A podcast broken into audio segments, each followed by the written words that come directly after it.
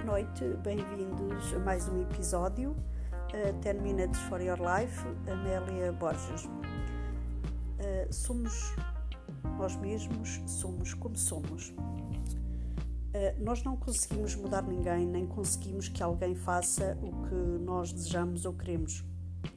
Alguém só muda se perceber aquilo que tem que fazer por si mesma. Nós podemos proporcionar-lhe ambientes calmos ou positivos, ou até podemos uh, mudá-los de lugar, levá-los a passear, um, mas se quiserem, porque nós nunca podemos fazer por eles nem por ninguém. Tem que ser eles uh, mesmo a, a tomar essa decisão.